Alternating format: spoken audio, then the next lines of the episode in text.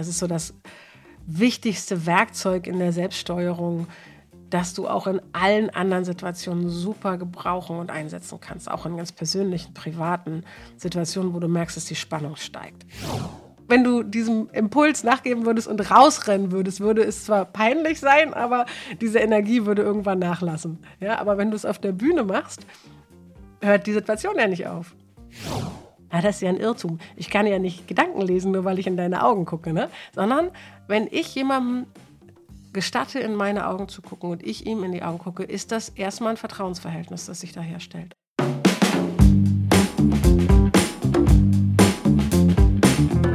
Exzellent präsentieren. Präsentiere alles außergewöhnlich. Hey Anna. Hey, hallo Pitzel. Du, neulich haben wir ja über meine drei No-Gos bei der Arbeit mit PowerPoint gesprochen. Und irgendwie klang da auch mal an, dass es die drei absoluten No-Gos sind. Aber irgendwie, ich glaube, wir können tausend No-Gos nennen. Allerdings. Und genau. Und das, wir machen also heute weiter mit drei No-Gos. Ob es absolute sind, werden wir sehen. Aber es sind die drei No-Gos, die dir als erstes einfallen. Und zwar, wenn es um das Thema Auftritt auf der Bühne, Performance geht. Was ist dein erstes No-Go? Mein erstes, jetzt wo du Bühne sagst, ne? ist mein erstes No-Go auf jeden Fall Tigern.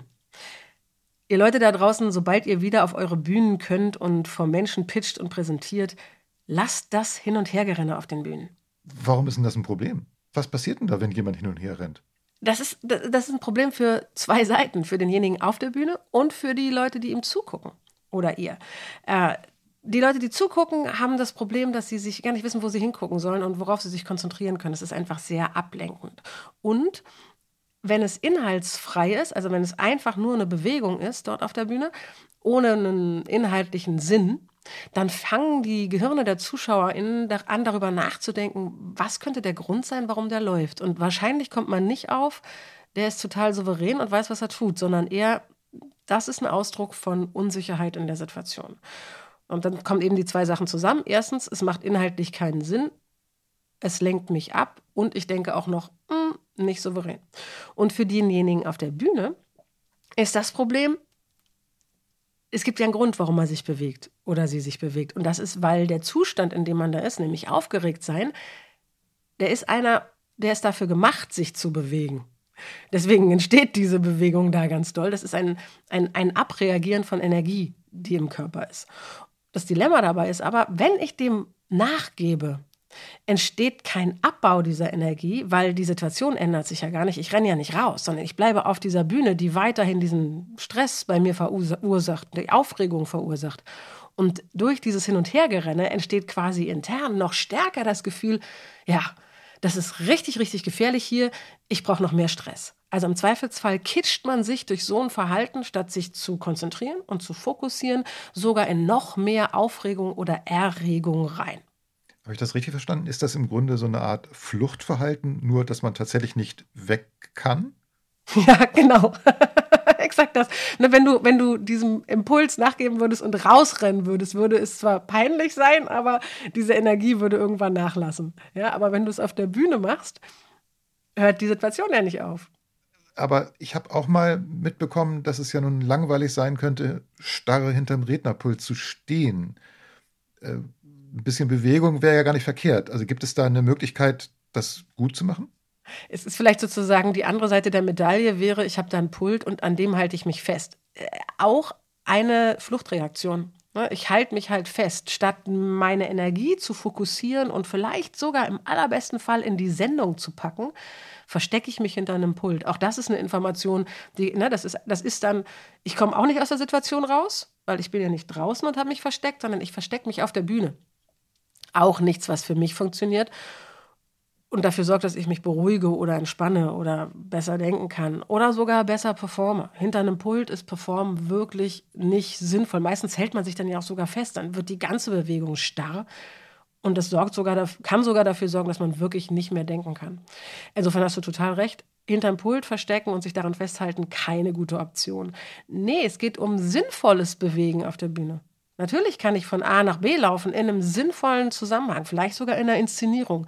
Ist übrigens was, was hilft. Wenn ich weiß, ich neige dazu zu tigern, das macht ja nicht jeder, aber wenn ich weiß, das tue ich, dann hilft es im Üben und Vorbereiten genau zu überlegen, okay, wann macht es denn Sinn, mich von A nach B zu bewegen und welches A, welches B, in welchem Zusammenhang, was erzählt das? Also eine Botschaft zu verbinden mit dieser Be Bewegung für mich und für mein Publikum. Hm, okay. Okay, verstanden. Dann, was ist denn dein zweites No-Go? Niemanden anschauen.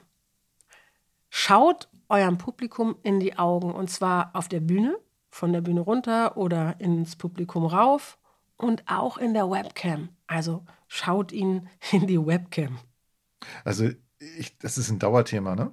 Ja. Ähm, Allerdings. Und, und gerade bei der Webcam ist es für viele eine Herausforderung. Warum ist es denn so wichtig, dass man das Publikum anschaut? Was passiert da?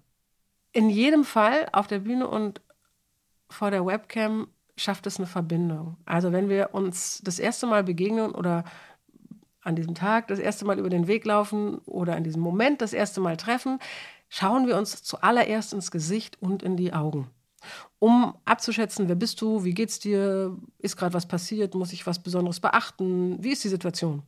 Und das tun wir auch, wenn jemand auf die Bühne kommt oder seine Webcam einschaltet. Ähm, auf der Bühne ist es außerdem so, dass wenn ich es schaffe, mein Publikum anzugucken, signalisiere ich dem Publikum, hey, ich sehe dich, ich spreche wirklich mit dir. Und das ist angenehm fürs Publikum, das fühlt sich gemeint, angesprochen in wie du immer sagst, ne, Präsentation ist eigentlich im besten Fall ein Gespräch, in ein Gespräch involviert. Und für mich selber bedeutet es, ist nicht gefährlich. Also ne, für diese innere Aufregung ist das Beste, was du tun kannst, guck deinem Publikum in die Augen. Die meisten Leute versuchen genau das zu vermeiden. Oder oft, wenn sie, nicht die meisten, aber viele Menschen, die in Aufregung sind, versuchen, eben gerade nicht in die Augen zu gucken, weil sie Sorgen haben, dass man dann eben erkennen könnte, wie es ihnen geht, ja, das ist ja ein Irrtum. Ich kann ja nicht Gedanken lesen, nur weil ich in deine Augen gucke, ne? Sondern wenn ich jemandem gestatte, in meine Augen zu gucken und ich ihm in die Augen gucke, ist das erstmal ein Vertrauensverhältnis, das sich da herstellt. Und das sorgt auch für mich für ein Vertrauensverhältnis in der Situation und dadurch kann ich mich beruhigen. Ist ein bisschen verkürzt gesagt. So. In der Webcam ist es ein bisschen komplizierter. Weil wenn ich dir in die Augen gucke in der Webcam, guckst du auf meinen Scheitel oder in mein Profil, je nachdem, wie viele Bildschirme ich da vor mir stehen habe und wo die Webcam ist. Das heißt, wenn ich dir in die Augen gucke, passiert genau das nicht. Wenn ich möchte, dass du mir in die Augen schaust, muss ich in die Webcam gucken und dann sehe ich dich nicht. Das ist eine Herausforderung, haben wir auch schon ein paar Mal drüber gesprochen, aber wichtig, weil gerade digital ist dieser nicht soziale Aufmerksamkeitsreiz, ne, der, der jede pingende, sich öffnende Mail wahnsinnig stark und eine der wenigen sozialen Aufmerksamkeitsreize, die ich habe, um Leute dazu zu bringen, mir zuzuhören, ist neben der Stimme mein Blick, dass ich meine Augen, der Kamera und meinen ZuschauerInnen zur Verfügung stelle. Also in jedem Fall ist es wichtig, um Aufmerksamkeit und Kontakt und Vertrauen herzustellen. Hm. Gibt es einen Trick, wie ich das hinbekomme, dass ich in die Webcam schaue und nicht auf dem Bildschirm, wo ich die Gesichter sehe? Wie mache ich das? Mhm. weißt du noch, wir hatten mal einen Klienten, der hat äh, im Training diese großartige Idee gehabt, seinen Lieblingsschlumpf neben die Kamera zu kleben, sozusagen. Also der, der Trick ist einfach, gerade wenn man aufgeregt ist, dann denkt man vielleicht nicht mehr daran, weil man es auch nicht trainiert hat, sondern es fallen einem all die anderen wichtigen Dinge ein, die jetzt transportiert werden sollen. Und dann vergisst man ganz schnell den Blick in die Kamera. Damit das nicht passiert, markiere die Kamera so wie das mit dem Schlumpf oder mit einem Post-it. Sorg einfach dafür, dass du äh, mit einem ganz grellen Aufmerksamkeitszeichen ganz nah an deiner Kamera daran erinnert wirst, optisch hier hingucken. Genau. Das schwarze Loch, was man sonst vermeidet im Blick, wird durch so einen Aufkleber oder durch so einen Schlumpf oder wie auch immer zum Hingucker. Super, toller Tipp. Und wie mache ich das auf der Bühne? Also angenommen, ich habe da 500 Leute im Saal, wie schaue ich die an? Das ist nur mit Training machbar. Also, weil unter Stress komme ich natürlich, ne, mache ich das, was ich am meisten, schon die meiste Zeit gemacht habe und am besten trainiert habe. Und es wird wahrscheinlich, wenn ich bisher nicht in die Augen geguckt habe, nicht in die Augen gucken sein. Der einzige Trick da ist, vielleicht schon von vornherein, auch bevor ich auf die Bühne gehe, schon mal Blickkontakt aufnehmen. Also sich sozusagen langsam vortasten und schon mal warm gucken, bevor es wirklich, wirklich ernst wird.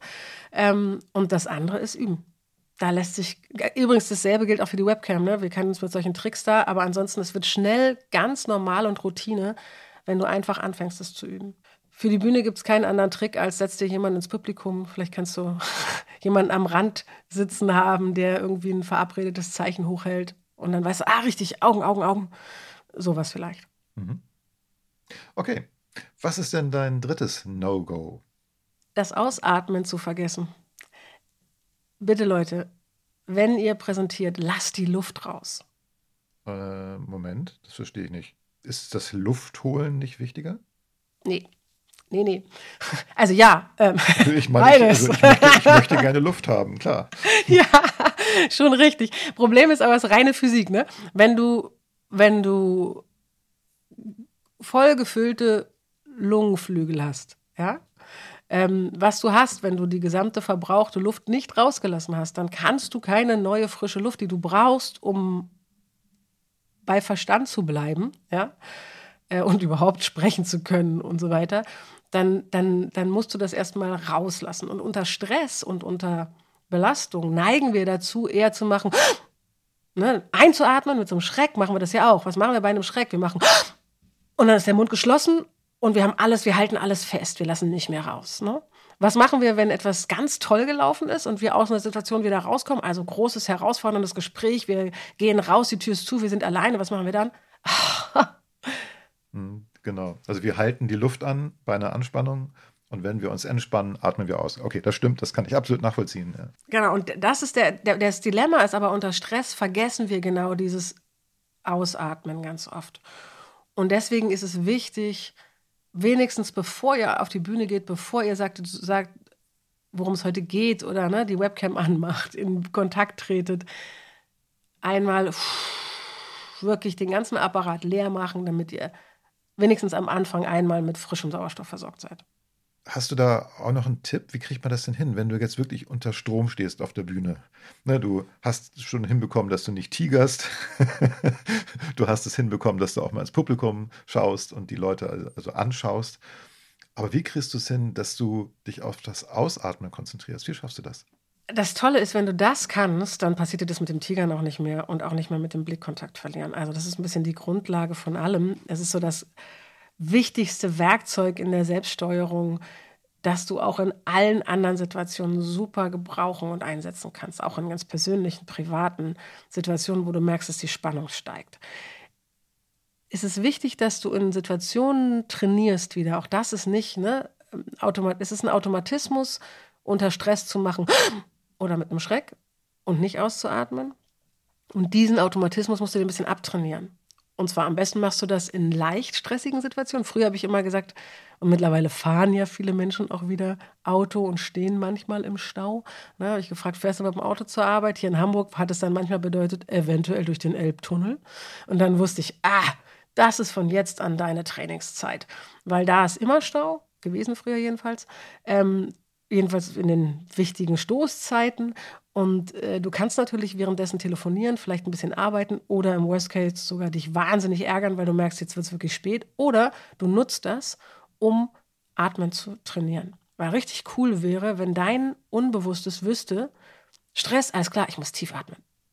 Und das sozusagen herzustellen in weniger stressigen Situationen, wo du geistig nicht gefordert wirst und in diesen Kontexten zu üben, zu üben, zu üben, stoisch, dann wirst du merken, mit der Zeit steht es dir immer zur Verfügung.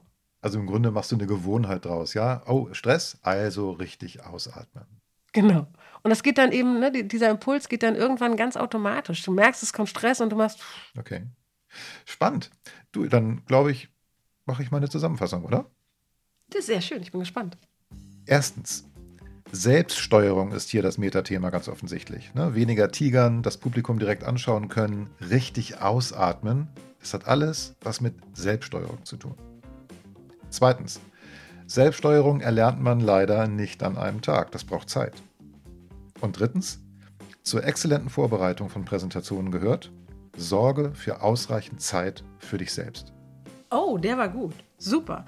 Und äh, wie gesagt, der Bonus dabei ist, Selbststeuerung macht alle Lebenslagen einfacher. Danke, Anna. Dann werde ich mal an meiner Selbststeuerung arbeiten.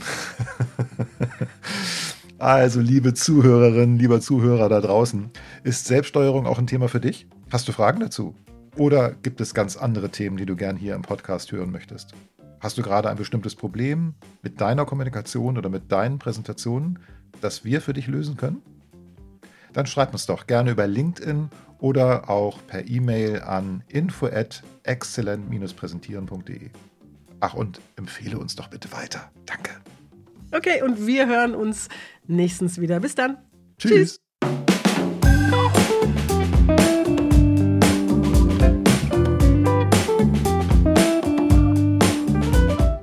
Hey, du bist ja immer noch da. Das ist ja schön. Vermutlich willst auch du einen Unterschied machen mit deinen Präsentationen und Vorträgen. Denn für gewöhnlich können unsere Hörerinnen und Hörer ja kommunizieren, präsentieren. Und PowerPoint könnt ihr auch. Wenn du lieber außergewöhnlich sein möchtest, dann haben wir da was für dich. Schau doch mal auf unserer Webseite vorbei.